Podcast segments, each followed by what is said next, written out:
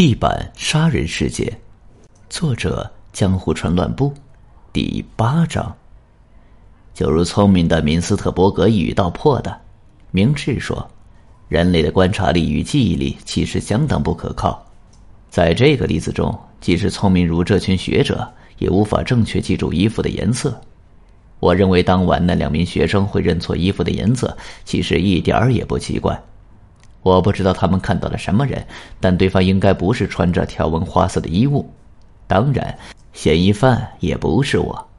不过，能够借由无窗的格子缝隙联想到条纹花色，你的着眼点十分有趣。但这说起来也未免太过巧合了。与其相信如此巧合的偶然，还不如相信我的清白会更实际一点儿。好，至于借用荞麦面店的厕所这件事。我的推理与你相同。我原本以为除了取物这个方法以外，嫌疑犯别无其他方法脱身。但经过实际调查后，很遗憾，我做出与你完全相反的结论。我认为，实际上并无借用厕所的男子。各位听众应该也已察觉，明智正在否定我认为他就是嫌疑犯的推理，否定嫌疑犯的指纹，连嫌疑犯逃走的路线也否定了。并企图为自己的无罪寻找证据，但是这么一来，难道不会否定犯罪本身吗？我丝毫无法理解他的真正用意。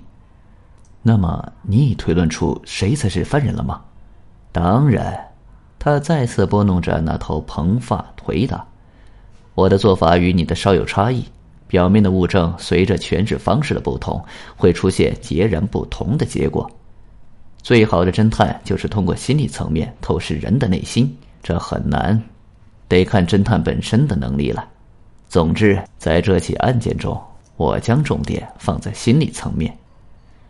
最初引起我注意的是旧书店老板娘身上的多处伤痕，接着我又意外得知，荞麦面店的老板娘身上也有多处类似的伤痕。想必你也听过这个传闻吧？但是他们的丈夫看起来一点也不像有暴力倾向的人，无论是旧书店老板还是面店老板，看起来都是个性沉稳且明辨是非的人。因此，我不得不怀疑，在他们的内心世界里是否隐藏着某些不可告人的秘密。我首先缠住旧书店老板，想尽方法从他口中套出内情。由于我与他过世的妻子是旧识。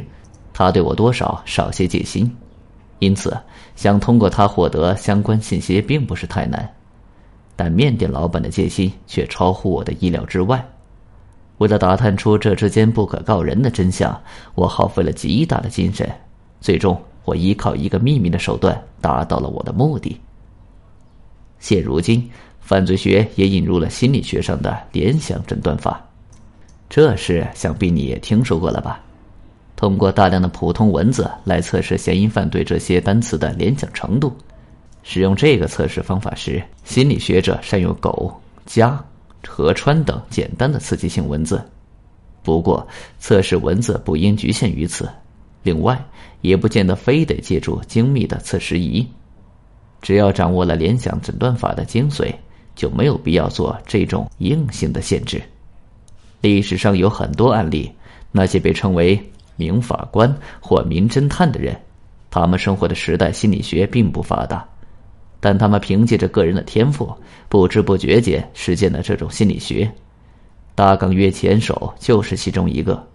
若以小说的例子来说，艾伦坡的莫格街凶杀案，文章一开始，杜宾就显示出其惊人的一面，依据朋友无意识的动作，说出他内心的想法。柯南·道尔在模仿爱伦坡所写的短篇小说《住院的病人》中，也曾让福尔摩斯进行过类似的推理。这些推理在某种意义上都属于联想诊断。心理学家所设置的种种测试标准，仅是为那些欠缺洞察力的凡人设计的。啊，我似乎离题了。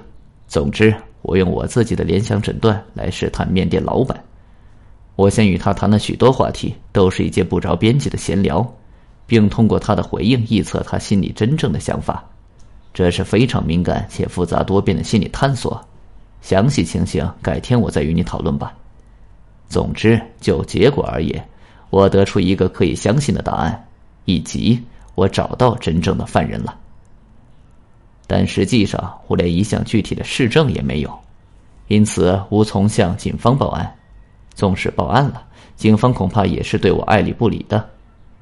况且，我找到真凶却仍束手无策，还有另一个理由，那就是我认为这起犯罪并不存在恶意。或许这说法有点让人摸不着头脑，不过这起杀人事件是在犯人与被害者彼此同意下进行的。不，甚至是符合被害者自身期望也说不定。我绞尽脑汁，仍无法理解明智想表达的意思。我丝毫感觉不到失败的耻辱，而是出神的聆听他这让我当下哑口无言的推理。凶手就是续屋的老板，这是我的结论。他为了隐瞒罪行而谎称有男子借用厕所，不过这并非他原创的想法。而是在我们不断暗示刺激下的灵机一动。我们两人不约而同的问他是否见过这样的男子，等于手把手教他编造出这号人物。此外，他误以为我们与警方有关，也是迫使他撒谎的重要因素。至于他为何犯下杀人罪嘛，哈，这起事件明确的告诉我一个道理：平稳的表面下，其实暗流涌动。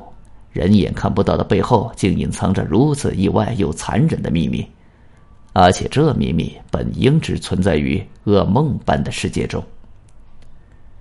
虚无的老板是个承袭萨德侯爵精神血统的重度色情狂，而命运是多么爱恶作剧呀！仅隔着两间屋子的距离，竟让他意外发现马索克的女性继承者——旧书店的老板娘，居然和他同号。是个程度与他不相上下的受虐狂，两人通过淫秽的手段发展地下情，这么一来，你应该能理解我所说的彼此同意下的杀人的意义了吧？他们原本各自靠正常的夫妻关系勉强满足病态般的欲望，证据就是旧书店老板娘与续屋老板娘身上的伤痕。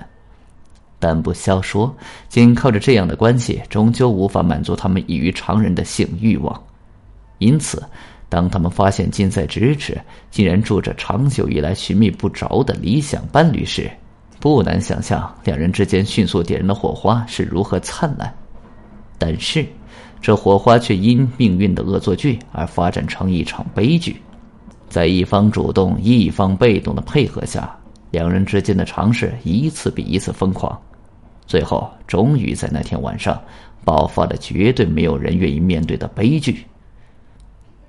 听到明智如此出人意表的结论，我不由得打了个寒颤。这，唉，这是多么意外的悲惨事件呐！